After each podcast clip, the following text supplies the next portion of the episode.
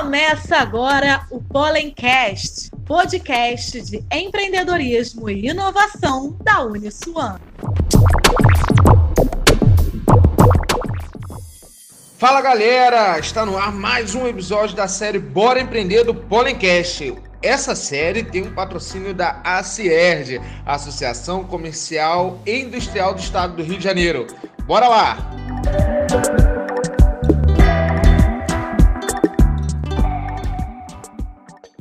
Olá pessoal, tudo bem? Mais uma edição do Pollencast, do Polo de Inovação da Unisom, com uma pessoa super especial, o CEO da Tracto, Paulo Tenório, que tem uma história fantástica de vida e de ajuda às pessoas. Paulo, tudo bem? Meu querido, primeiro, muito obrigado, obrigado mais pelo convite. Tá? É um prazer estar falando com vocês, contando história. Agradeço até pelos elogios, mas foi mais um tô no corre aí com todo mundo. Eu espero que esse papo seja super produtivo. Paulo, eu tive lendo a sua história e assim, fantástico. A pessoa que começou na área de design, montou um software de design para não designers Exato. e foi parar em Hollywood trabalhando, cara. Conta pois aí é, pra né? gente essa tua, cara, teu início de história aí. Não, André, isso é uma coisa que a gente conversa muito, assim, é uma jornada bem diferente, né? Eu escutei até uma palavra essa semana que falou, pô, Paulo, a jornada da Tracto ela é errática. Aí eu falei, pô, não é só da, tra da Tracto, não, é minha mesmo. Vou contar um pouco da jornada. Eu tava. Eu comecei. Eu sempre gostei muito de, de, de computador, design, animação. Sendo que eu, eu, nasci em Arapiraca, interior de Alagoas, eu mudei muito novo para Maceió, a capital do, do estado, e e, e, quando eu tinha mais ou menos uns 12 anos, 11 anos, eu comecei a ter contato com o computador. Eu tenho 40 anos hoje, então a gente está falando aí 92, por aí, 91, foi quando eu comecei a ter contato com os primeiros computadores. Eu tenho um grande amigo, Fábio Vital, que hoje trabalha na Microsoft, já há muitos anos, já já está lá nos Estados Unidos. E a gente pô, sempre curtiu muito essa parte. Eu olhava para o Fábio, o Fábio sempre desenvolvia, já, já entendia de programação e acabei pegando gosto por essa história. Comecei uh, nisso, aí ganhei meu primeiro computador quando eu tinha 13, 14 anos por aí. Aí aquele mundo ainda era DOS, para quem já é da nova geração não vai entender, mas era DOS, tava, era Windows 3.11, era a época do disquete, que ninguém sabe o que é isso mais. E, e é, mas era incrível porque foi aquele nascedor e não tinha internet estava chegando. Que existia à época eram BBS. A BBS, até saudoso Mandic, que acabou falecendo, que foi fundou a Mandic BBS, uma das primeiras e maiores BBS do Brasil. Ele faleceu esses dias agora, estava batalhando com câncer já há muitos anos. E um cara que, assim, abriu o mundo da, de tecnologia, de, de tudo para mim, porque antes da internet, os computadores se conectavam Uh, entre eles. Então você deixava uma máquina ligada com vários modems que permitia com que 10 pessoas se conectassem ao mesmo tempo, entrassem e pudessem baixar arquivos e, e conversa. Então era um mundo totalmente diferente desse da gente hoje.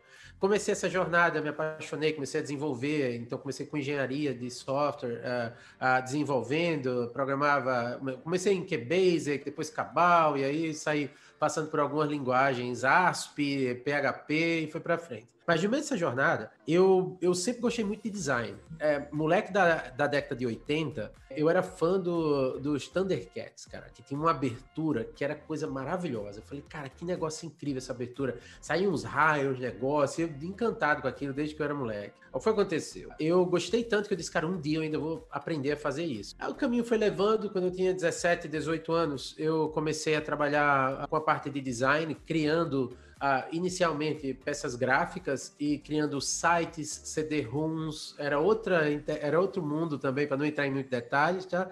Mas uh, criando essa, uh, esse material. E aí eu fiz o meu primeiro, minha primeira universidade foi análise de sistemas. Então eu entrei em análise de sistemas no SESMAC, fiz um ano, quase dois anos, aí tive um problema de saúde, tive que parar.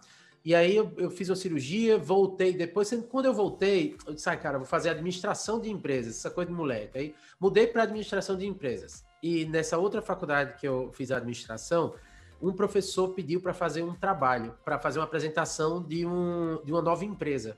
Era, nunca esqueci, era teoria geral da administração. E aí, ao invés de usar o PowerPoint, que eu nunca gostei, e até hoje eu não gosto, não uso, nunca usei, já faço até orgulho de dizer isso, não sei nem para onde vai, odeio aquele software.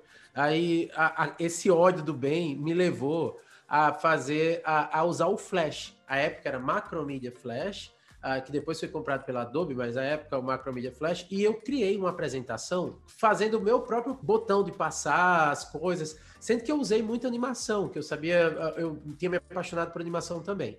Então eu trabalhava na faculdade os dois horários, de manhã e à tarde uh, eu cuidava do CPD na época, das redes, dos computadores. Então, cara, eu trabalhava das sete da manhã até as seis da tarde, e aí eu pegava para a universidade às sete. A época, um parênteses nessa história que me levou a ficar tão aprofundado nisso foi que meus pais estavam passando por uma dificuldade financeira muito grande. Meu pai era empresário, teve um processo de falência e acabou perdendo muita coisa na, na jornada material. Então, com dificuldade em casa, eu cheguei na universidade, eu fiz assim, para uma professora minha, eu falei, pô, Kedman, eu preciso de qualquer trabalho. Então, eu trabalho desde a limpeza até na lanchonete. Onde você me colocar, não tem um problema nenhum, eu só não quero levar a conta da faculdade para casa, porque a universidade era particular. E aí ela disse, não, mas você mexe com computador, vamos começar nessa parte da jornada de, de trabalhar cuidando do CPD como estagiário. Aí eu falei, como estágio, assim, né? O meu estágio é de 7 até as 7. E aí, cara, eu ralei, aí foi a melhor fase da minha vida. Então, é, por quê? Eu, eu não tinha grana para fazer nada, para sair, para tomar cerveja, para comprar uma coxinha, não tinha grana para nada, nada, literalmente nada. Então, o que é que eu fazia? Eu me dedicava ao estudo. Então, eu caía em cima das ferramentas, na época a internet ainda estava começando, eu caía para cima para estudar. Ah, então eu estudei muito apertando F1, que é, era onde abria o manual do software antigamente, tá? Então não tinha Google, tá? nem tinha KD. Estava começando a chegar o Alta Vista, que foi o primeiro buscador, vamos dizer assim, global e tal. Então, ah, eu, eu lia muitos manuais de software. E aquilo me ensinou a entender a mecânica de software. E eu, cara, fiquei apaixonado. Então, quando eu fui fazer essa apresentação, eu já estava me dedicando muito ao estudo uh, da, do Flash e tal. E quando eu fiz, o professor viu, aí ele falou, cara, eu preciso mostrar todo mundo na faculdade. A gente tá falando no ano de 2000, em Maceió, e aí ele parou a faculdade, chamou todo mundo, marcou o evento, foi um evento, assim, sabe, na faculdade, todo mundo foi para o auditório assistir aquela apresentação. O nome do projeto era BTU, Banco de Trabalhos Universitários. E a gente, à época, estava com a ideia de colocar um banco de trabalhos universitários online, para que as pessoas pudessem acessar e tal, e ter referência. Aí tirei 10, as outras pessoas começaram a ver que eu, que eu levava jeito para isso, e aí todo mundo sabia que eu quando eu estudava para fazer a apresentação, eu precisava ter a nota boa, tem outro parênteses. Eu passei em quinto lugar no vestibular, e por isso eu ganhei uma bolsa auxílio, que se eu tirasse nota acima de 8, eu ganhava um desconto de 40%, mas na mensalidade. E se eu ganhar, se eu tirasse nota acima de 9,5, eu ganhava 60% de desconto. Aí eu estudava assim mais que todo mundo. Então eu só tirava notão. Então era assim, 9,5 minha meta. Pra... Eles não colocaram 10 para não ser uma coisa injusta, botaram 9,5. Eu falei, então vamos embora. E aí eu tirava todas as notas acima de 9. Então, eu, os alunos começaram a me contratar por 50 reais, que era uma fortuna para mim naquela época, para fazer a pesquisa e o trabalho dos, do, das outras turmas. Então, eu comecei a ganhar um dinheirinho, assim. Então, fui cobrando 50, aí fui ganhando dinheiro e fazia pesquisa e apresentava, todo mundo tirava 10, todo mundo achava lindo e comecei a fazer esse negócio. Deu tanto certo que a minha professora que eu tinha pedido um emprego disse assim: pô, Paulo, você leva jeito para isso, que tal você fazer? Montar um estúdio de, de, de, de, design e tal, um negócio, uma agência. Aí falei, mas porra, quer, não tem um grana, eu, eu tô, pô, tá, tá, a situação tá muito difícil. Ela falou, mas eu, eu acredito, vai dar certo. Eu tenho 30 mil guardado, eu vou investir em você. Aí eu falei, puta, vamos nessa. Aí eu disse, ok, eu não tenho como pagar. Aí foi meu primeiro investimento anjo. Beleza. Aí aceitei e aí eu montei a Blob, Blob uh, Animação Gráfica Interativa Limitada, que por sinal ainda é o mesmo CNPJ que eu uso na Tracto hoje, depois eu conto essa história. Mas a Blob, cara, ela quando nasceu, aí eu tinha um amigo meu que estava morando na Austrália, o Daniel, eu convidei ele quando ele voltou. Eu falei, pô, cara, ó, tô montando isso aqui. Ele gostava também da área. O Regis era um amigo meu bem grande, assim, sabe? era mineiro, ele, ele tava um palmo e meio quase mais alto que eu à época. E eu magrinho e ele mais forte. Falei, é, olha, cara, os caras não estão me pagando. Tu vai lá e cobra a galera. Porque aí eu, eu fico focado só em fazer aqui. De deixa eu aproveitar e fazer uma pergunta para você. Sim, sim, Como é que você começa é, a tua jornada de empreendedor uhum. dentro da dureza e quando você enxerga ali aquela oportunidade de receber o teu primeiro investimento e poder investir na carreira que você estudava, que você uhum. corria atrás, que você se dedicava para viver aquilo, como é que foi a experiência quando você recebeu a notícia que ela acreditava em você, que investia em você? Sabe o que foi? Passei. Eu, eu não dá para contar que são muitos anos de história, mas uh, eu pulei várias etapas. Na, né? o clique se deu quando eu comecei a fazer trabalho para para os outros alunos e os alunos às vezes não pagavam, davam canseira. E teve um episódio que aconteceu na universidade. Eu falo pouquíssimo sobre esse assunto, mas como a gente pode ter outras pessoas que estão espalhadas por aí, que pode ter a pele mais escura, que é negro, moreno, como as pessoas chamam, mas que na verdade é negro e, e que passa por uma série de preconceitos. Durante a faculdade, começaram, eu cuidava da parte do CPD e do laboratório e tal, e começaram a assumir umas peças de computador à época. E, cara, eu, eu, eu, sabe quando você nem, nem se preocupa, porque eu não tinha feito nada, eu não sabia de nada, então para mim era, eu era estudante também lá, Aí ficava aquele negócio, sendo que tinha um diretor da faculdade, que não era o diretor geral, sabe, um da parte técnica, que tinha certeza que era eu que estava roubando as peças de, de computador. E eu não sabia, eu era o único que não sabia. Da universidade inteira, todo mundo suspeitava que era eu, menos eu. Eu estava tão focado nos estudos, nas coisas, que eu nem, sabe? Aí pediam para ver minha mochila um dia, eu também nem passava, juro para você, não passou, eu inocente. E aí depois, a noiva do cara que estava roubando as peças chegou com um saco de peças, sabe, de placa de vídeo, essas coisas, sabe, de, de computador, e disse assim: olha, eu acho injusto porque tá todo mundo acusando um menino que não é e tal, tal. E aí a Kedma, que foi minha professora, foi quando ela conversou comigo naquela época, e foi uma situação muito chata. Chorei pra caraca depois, soube e tal. Queria matar o cara de porrada se eu soubesse antes, né? Mas, tipo, é o que é. E aí, a, naquela época, ela viu que eu, pô, que eu era uma pessoa, vamos dizer, do bem, que eu queria, eu estava muito focado em construir. Eu falei, ah, eu nem prestei, eu nem quis fazer nada naquela época. Eu falei, ah, vamos, vida que segue. E aí foi na, ali que deu o clique. E ela acreditou, porque assim, pessoal, negócio e empresa começa primeiro com gente, sabe, André? Então, a, as pessoas precisam acreditar umas nas outras, sabe? Para você. Você não constrói uma empresa sozinho. A, a primeira, você pode até dar o primeiro passo, mas você vai precisar de um investidor, você vai precisar de um funcionário, você vai precisar do cliente. Então, a, o primeiro passo é confiança. Então, o clique se dá quando você tem confiança do que você está é, tá se propondo. Naquela época, eu disse: eu vou virar o melhor profissional que eu puder em design e animação. Eu tinha isso na cabeça já assim, muito focado. E as pessoas reconhecem isso nas atitudes, não na conversa. Então, o meu era paulada para estudar. Então, o clique de começar o negócio foi assim: foi assim que a Blob nasceu. E eu estava com muito receio de pegar, mas ela também sabia da confiança e a gente passou dois anos juntos uh, na, na, na Tracto, depois eu devolvi o dinheiro para ela, e aí a gente passou mais um ano rodando, quando a gente decidiu fechar a, a Blob aqui, porque a gente precisava de um mercado maior. Imagina falar de motion design, hoje em dia, pouquíssimas pessoas sabem o que é. Motion design é a, a, vamos dizer, computação gráfica, é, é, é, design de animação, basicamente. A gente está falando isso há 20 anos, é uma loucura imaginar que já passou tanto tempo. Então, uh, daquela época. Então, saí, fui morar em Florianópolis, peguei um carro, saí de carro de Maceió para Floripa, aí vivi como freelancer lá, aí sempre me posicionando online com meu site online, super importante, tá? Eu tinha uma presença digital muito forte desde aquela época. Eu também criei uma coisa chamada Brasil in Motion, que era um fórum, era, foi o primeiro e até hoje o único fórum brasileiro de motion design que eu juntei, tipo, mais de 2 mil profissionais do Brasil inteiro que trabalhavam com design e animação. E foi um ponto de encontro. Não ganhava um real, gastava do bolso para manter, mas a comunidade era muito valiosa, sabe? E aí eu comecei a me posicionar. E ali eu fui para São Paulo, tá? Deixa eu aproveitar esse gancho uhum. para fazer assim uma pergunta antes da gente chegar em Hollywood. Então, uhum. a gente está no caminho de Hollywood. Quando a gente pensa, e aí você falou uma coisa que eu acho muito importante, é empresas são feitas de pessoas. Pessoas essas que passam por dificuldades, que passam por necessidades pessoais, profissionais, mas que, acima de tudo, se elas são honestas e se elas são boas no trabalho que elas executam, elas conseguem, com a oportunidade certa, Isso. ter o sucesso.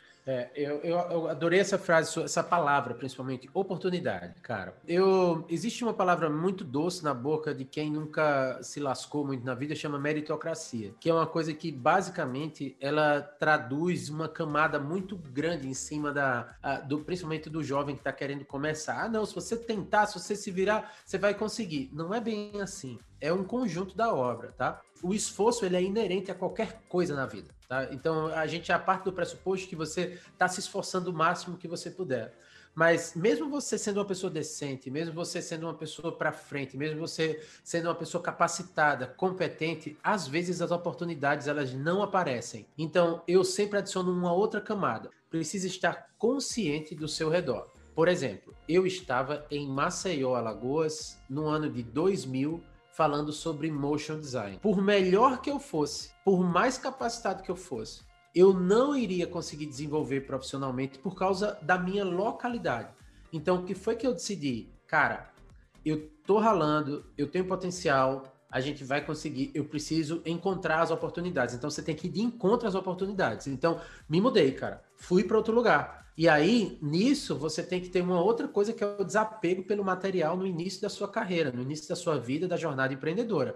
Não dá, velho, para ter um celular da, de última geração, um carro, pensar em financiamento de.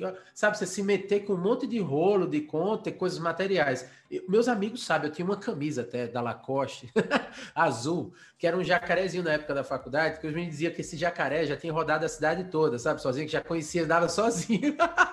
e era literalmente isso. E eu não tinha vergonha nenhuma. Eu percebo hoje na nova geração uma necessidade de não de, de, tipo assim de mostrar que não é pobre. Cara não tem problema velho. Você não tem noção como isso valoriza a jornada. Ah, hoje eu olhando para frente até hoje o menino tirou onda quando me conta e aquele jacaré Paulo, e tal? Que era da época da faculdade que era o que eu tinha. Velho eu não tinha grana. Então pô como é que vai fazer para eu vou bancar? E aí a oportunidade ela se abre quando você está aberto a todo tipo de situação, inclusive as que parecem exploração.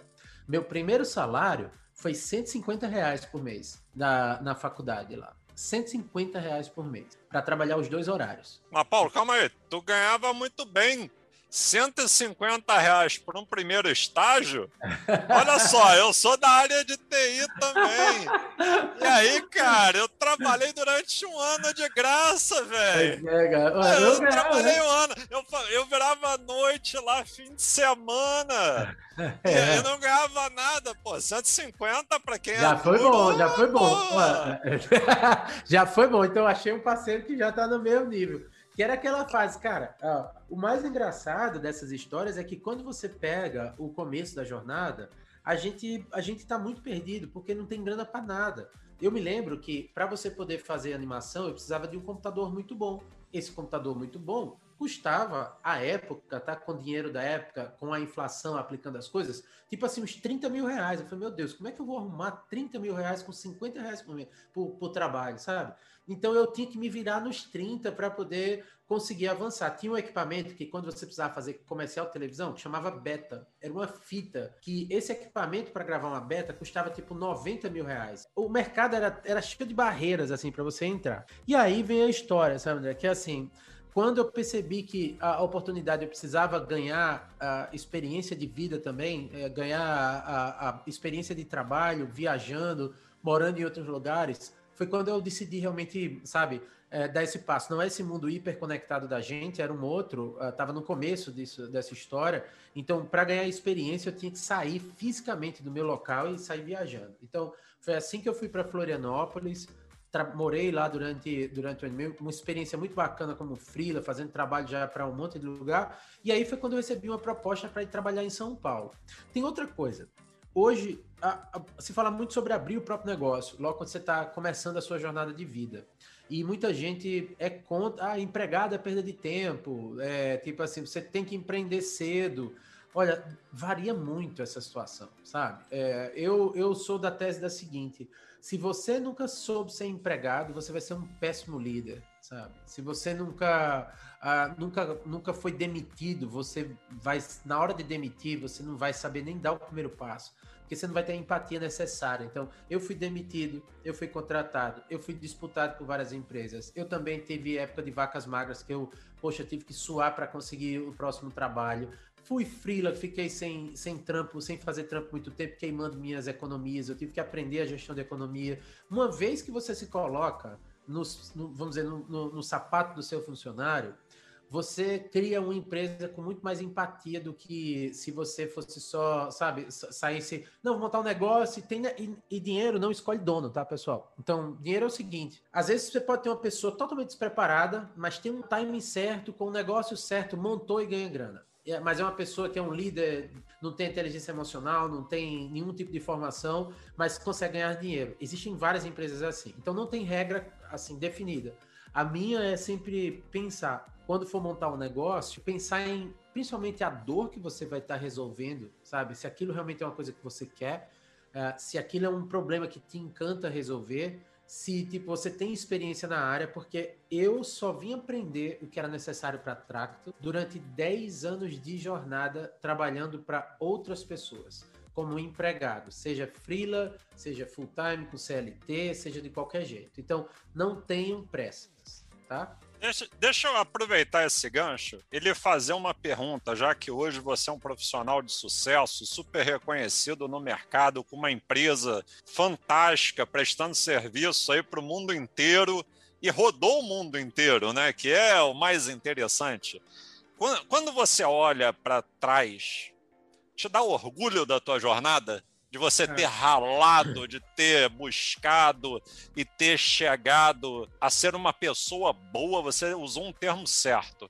Ser uma pessoa boa traz retornos bons. E aí, como é que você vê a tua jornada? Oh, olhando para trás, eu sempre, quando eu estou analisando, eu sempre fico, eu tenho uma memória uh, uh, muito viva de cada um dos momentos que eu passei, sabe? Dos bons e dos ruins. Então, eu tenho muito orgulho daquilo que eu fiz, do que eu construí, mas toda vez que eu olho para trás, antes de começar a Tracto e depois que eu comecei, ter uma empresa foi um divisor de águas, assim, sabe? A minha jornada até a Tracto era um ser humano. Depois de a Tracto eu virei outro. Quando você é empregado, você não tem a noção do que é ter uma empresa, tocar uma empresa. Então, a, a, minha jornada como funcionário, eu lembro de momentos que eu pô, não fui um bom funcionário, sabe? Assim, eu, pô, eu poderia ter feito melhor, eu fui meio, sabe, imaturo, eu não soube negociar meu preço da forma correta. Tem várias coisas que eu olho, mas no conjunto da obra, cada erro, cada etapa me levou a Tracto. E a Tracto não é minha primeira empresa, nem vai ser a última. Né? É, mais uma empresa da minha jornada, foi uma coisa que eu aprendi. Então eu tenho muito orgulho, sabe, dessa jornada uh, da Tracto que até chegar a Tracto. E a jornada com a Tracto é onde, como eu estou vivendo ela agora, é, foi onde eu tive a oportunidade de enfrentar muitos, vamos colocar assim, uh, dilemas e também muitos demônios internos que você lida quando você é empreendedor ter uma empresa, ela traz um, um, um, trabalho muito grande de introspecção, especialmente quando a empresa está passando por jornadas que elas variam. Uma vez você está por cima, outra vez você está por baixo, o caixa está baixo, vem uma maré, rapa seus clientes e você tem que lidar com todo esse esse flow. Então eu até nem uso muita palavra sucesso aqui dentro com a gente, sabe? Assim, é, é parte da jornada, mas eu tenho sim muito orgulho, sabe, André, da, de todo esse, esse processo que a gente passou. Não, muito bacana. E assim, é, é legal quando você fala isso, do orgulho que você tem da sua jornada, porque nós lidamos com jovens de todas as idades, né? desde o jovem jovem que está lá dentro da faculdade até o jovem de 60, 70 anos que está pensando em empreender. É, quando a gente olha assim para o ecossistema, você falou também uma outra coisa que me chamou muito a atenção. Presta atenção na dor do mercado, na necessidade do mercado, aonde as pessoas acham que você pode agregar valor naquele mercado que você vai se destacar. É isso mesmo? Isso. É, é assim, olha, é, vou usar um exemplo. Teve uma turma que tentou fazer um, um, um sutiã, tá? uma marca de sutiã, uma marca de lingerie para mulher, e eram todos homens, não tinha mulher. Fundadora. E essa galera fez um pitch, pô, os caras bons de negócio, pô, foram nos Estados Unidos, eles foram lá e levantaram capital.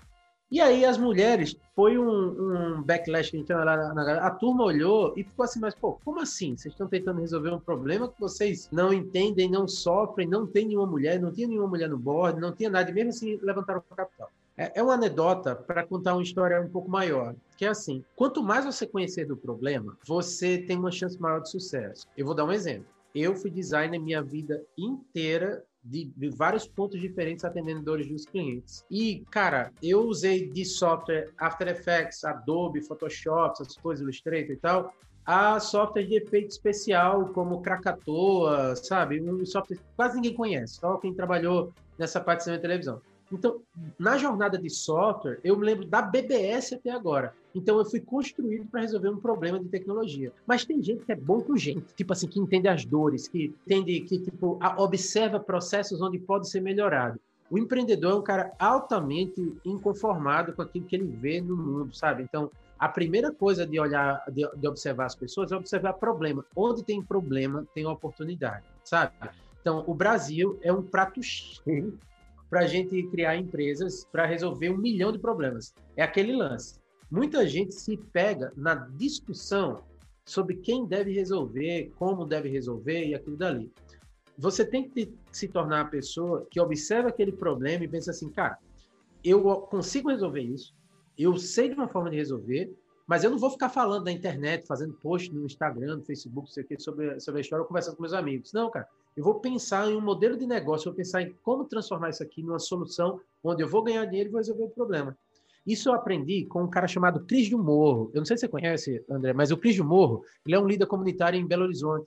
Uh, ele faz um trabalho, o Cris de Morro é negro, ele uh, cresceu na favela, Morro do Papagaio, advogado, e ele foi dar uma palestra no CID, o Programa de Aceleração do Governo de Minas, que eu fiz parte da primeira turma, uh, em 2013, final de 2013 para 2014. E o Cris levou a gente para caminhar na favela. E ele saiu com a gente mostrando várias coisas, assim. Ele fez, olha, tá vendo isso aqui? Aí tinha tipo uma sala, sabe? Que era um projeto de uma ONG para ensinar a computação. Tudo destruído. Aí ele andou mais um pouquinho. Ó, tá vendo isso aqui? Era uma outra quadra de esporte, negócio lá que tava tudo abandonado, sabe? Tudo abandonado. Aí ele, a gente foi subindo com ele. Falou, isso aqui era uma professora que dava aula de inglês, isso aqui era não sei o quê que tentou dar uma aula de informática, mas não tinha modelo de negócio. Aí ele subiu com a gente, a gente foi lá no, lá no topo do morro mesmo. Aí lá tinha uma fábrica de coisa plástica. Ele disse: Olha, tá vendo essa fábrica aqui? O cara montou aqui dentro, nunca foi assaltado, nunca teve problema nenhum. E lá tem tráfico, tem coisa pesada, sabe? Aí ele foi pro outro lado e aí chegou numa lan house, bem pequenininha, assim, sabe? Um pouco maior que, a, que essa, que essa a largura da minha sala aqui. E aí tinha um moleque lotado lá na Lan House. Ele falou: ele cobra dois reais aqui, deixa o pessoal por hora e tal, tira os meninos aqui, bom. E vários pequenos negócios quando a gente desceu. Moral da história, quando ele chegou no final, ele fez: cara, é, a, a favela, ela para resolver os problemas, ela precisa de negócio, precisa de um modelo de negócio. Tem que cobrar um valor justo, as pessoas querem pagar e a partir daí você realmente ajuda. Sabe por quê? Se você não tiver dinheiro no meio, você realmente não quer resolver esse problema. Esse dinheiro não vai te permitir, porque vai ter uma hora que você vai ter que escolher entre o seu pão, o seu dia a dia e o problema que você está resolvendo. Então, a melhor forma de você observar é prestar atenção no modelo de negócio sustentável. E essa essa conversa que eu tive com o Cris Morro, essa, sabe, a, que a gente avançou, foi o que mudou minha cabeça. Quando eu comecei a tracto, eu não queria nem cobrar. Ah, cara, e tal, eu vivo de frila, eu, pô, a gente vai fazer e tal. E também não pensava em ganhar dinheiro, rios de dinheiro, não. E eu tinha até vergonha de cobrar as pessoas para usar a solução. Até que chegou uma hora que ele, quando ele me mostrou, disse, Paulo, isso é, isso é ego, isso é vaidade, cara. Uh, se você quiser realmente ajudar, você tem que fazer um negócio lucrativo, você tem que ganhar dinheiro, sua família tem que depender disso aqui, e você tem que crescer esse negócio para ajudar o maior número de pessoas possíveis. E aí, aquilo dali foi uma coisa que me fez ficar marcado na minha cabeça, sabe? Ah, que eu tenho uma preocupação muito grande quando eu estou orientando novas pessoas. Olha um problema, cria um modelo de negócio, cobre o valor justo. As empresas do futuro elas cobram barato, elas têm um excelente produto e ela tem uma escala absurda. Então, a ideia da gente poder se colocar no mercado para resolver um problema é assim. Então, observar o problema é o primeiro passo. Segundo passo é encontrar um modelo de negócio sustentável. E aí nascem desde startups a pequenas empresas que vão virar grandes.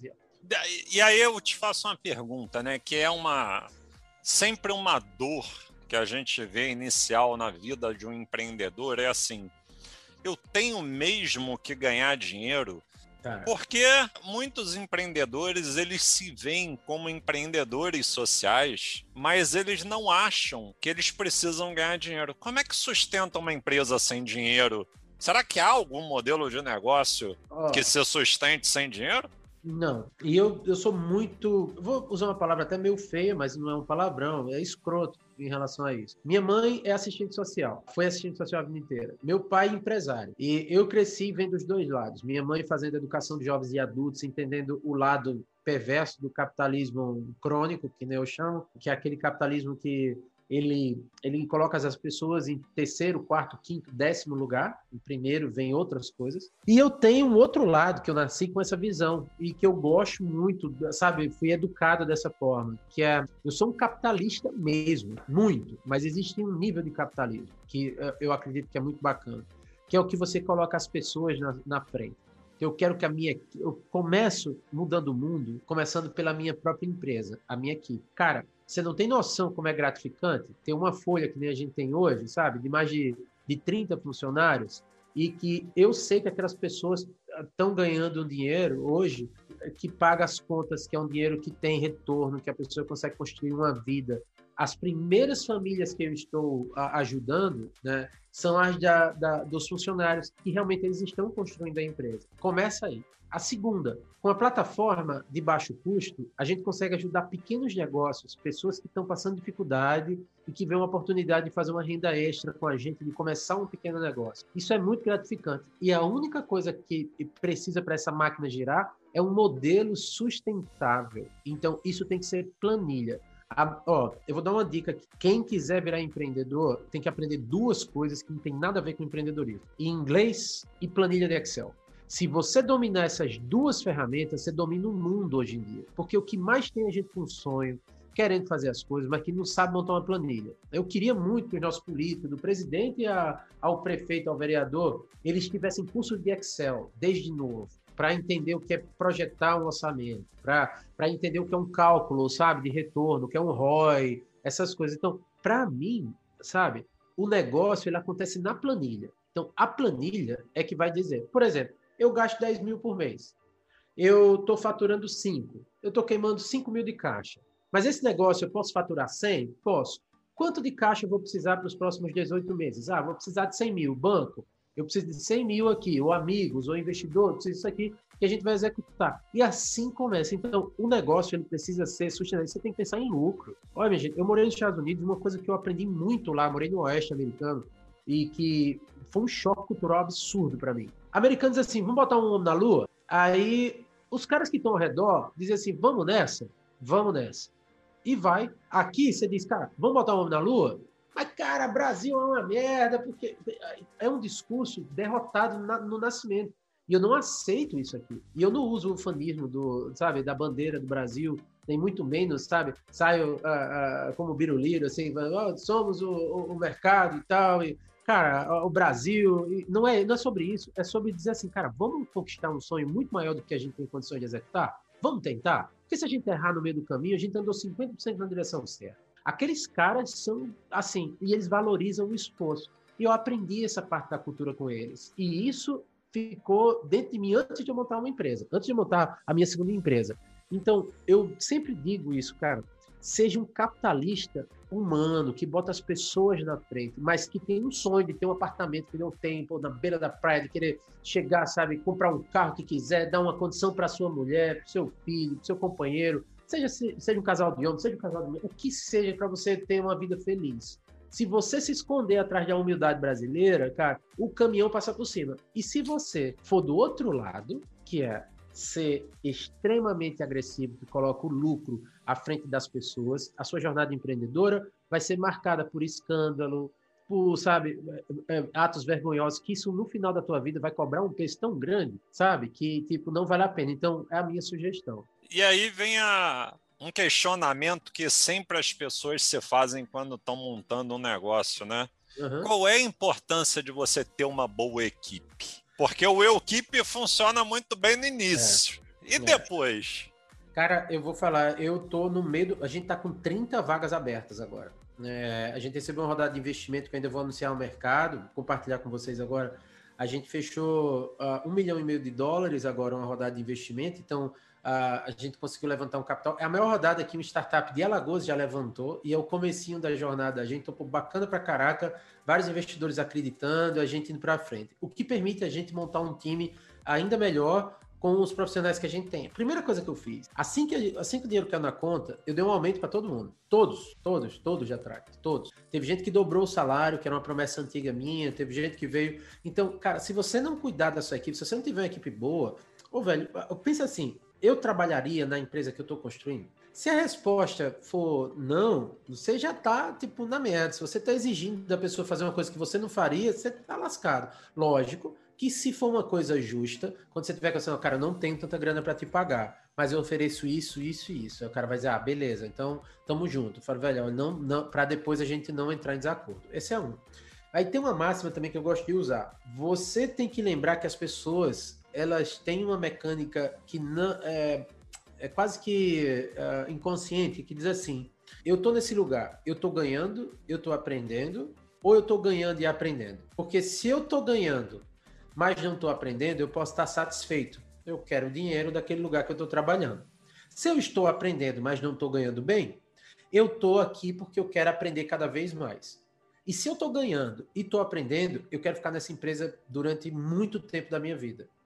O ideal, quando você vai construir uma empresa, é se colocar no papel do funcionário. Do funcionário. E esse é um aprendizado que você vai ter a, a longo. Eu vou dar um exemplo agora. A gente está competindo com empresas americanas que estão chegando com um dólar cinco reais aqui no Brasil para contratar um engenheiro de software. Lá, um engenheiro de software custa 150 mil dólares. Um cara mais sênior, um cara, sabe, bom. E 50, 150 mil dólares, botar aí que o cara ganha 200, perto de 200 mil dólares, que tem essas vagas de rodo, assim, até. Um milhão de reais o cara ganha no ano. Então o cara tá ganhando tipo 100 pau por mês. Como uma startup brasileira vai conseguir pagar 40, 50 pau para um engenheiro? Não tem condições. Aí, cara, se a galera aprender inglês, vai acontecer o que aconteceu com o mercado indiano de mão de obra. As equipes todas terceirizadas. Então a relação de trabalho está mudando para parceria. Os meus funcionários que eu tenho aqui, que trabalham na Tracto, sabem que são parceiros da Tracto e que podem ir para qualquer lugar quando quiserem, mas eles ficam pelo desafio, ficam pelo conhecimento e alguns ficam pelo dinheiro. Não tem problema. Nem todo mundo precisa vestir a camisa. Cara, o cara diz, cara, eu sou bom, eu quero 20 pau por mês, mas eu vou trabalhar para caraca aqui pela grana. Tô nem aí, pela grana. Sabe? Então, rola isso. Então, quando você for montar uma equipe, os primeiros funcionários, eles vão entrar pela paixão, pela ideia e tal. Mas quando vai escalando, você tem nuances diferentes. O mais importante é você saber se colocar como empregado, sabe? E se você foi maltratado por um patrão, sabe, um cara que sem valores, ou uma patroa, que isso acontece muito também, uh, Uh, não desconta, não repete o ciclo, sabe? Fecha esse ciclo. Cara, eu vou tratar bem a minha equipe, mesmo as pessoas me passando para trás. E a gente já teve vários casos aqui na Tracto. Para mim, não importa. Eu, eu vou continuar acreditando em pessoas e investindo em pessoas, daqui para o resto da jornada. Maravilha. Olha, o tempo voa, Paulo, voa. A gente está aqui já caminhando para o nosso final. E assim, break news total, hashtag fantástico, investimento na hora, na lata, no ar, ou seja, vagas disponíveis. Exato. E aí eu lhe faço aquela pergunta: o que, que te motiva a contratar bons profissionais? E como é que você encontra bons profissionais para a tua empresa para que você possa continuar a tua caminhada de sucesso, atendendo o mundo, atendendo aos projetos?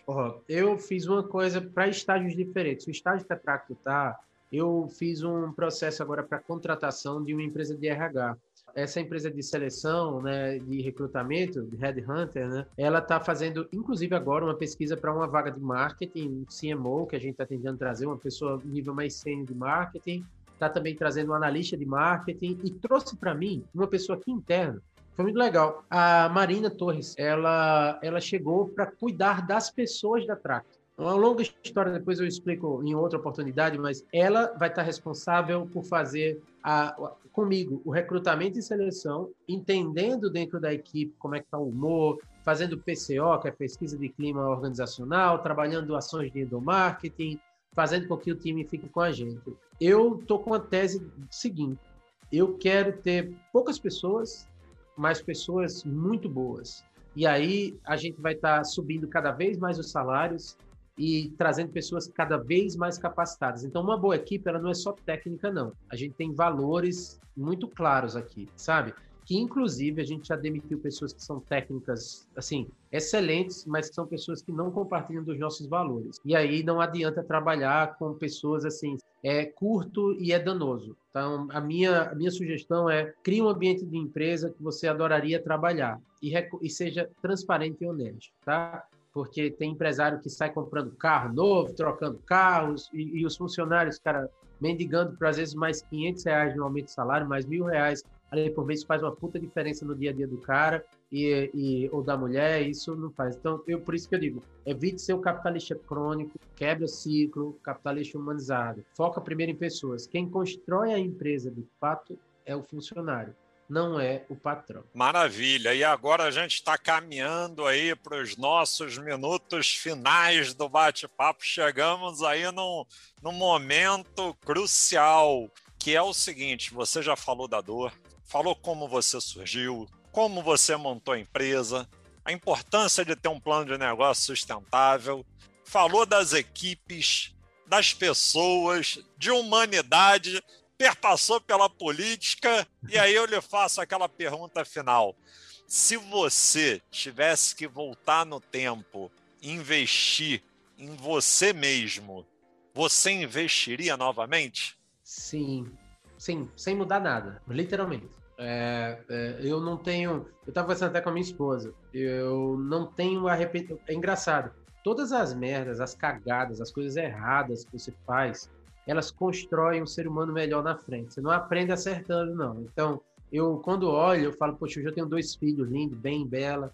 Eu conheci minha esposa porque eu decidi voltar dos Estados Unidos porque o meu pai estava doente, com um problema no coração, e a vida trouxe. A, a... Engraçado, é nesses caminhos tortos que as coisas vão acontecendo, sabe? Contanto que você tenha uma coisa. Eu só diria um recado para o Paulo lá de trás: jamais deixe de acreditar em você.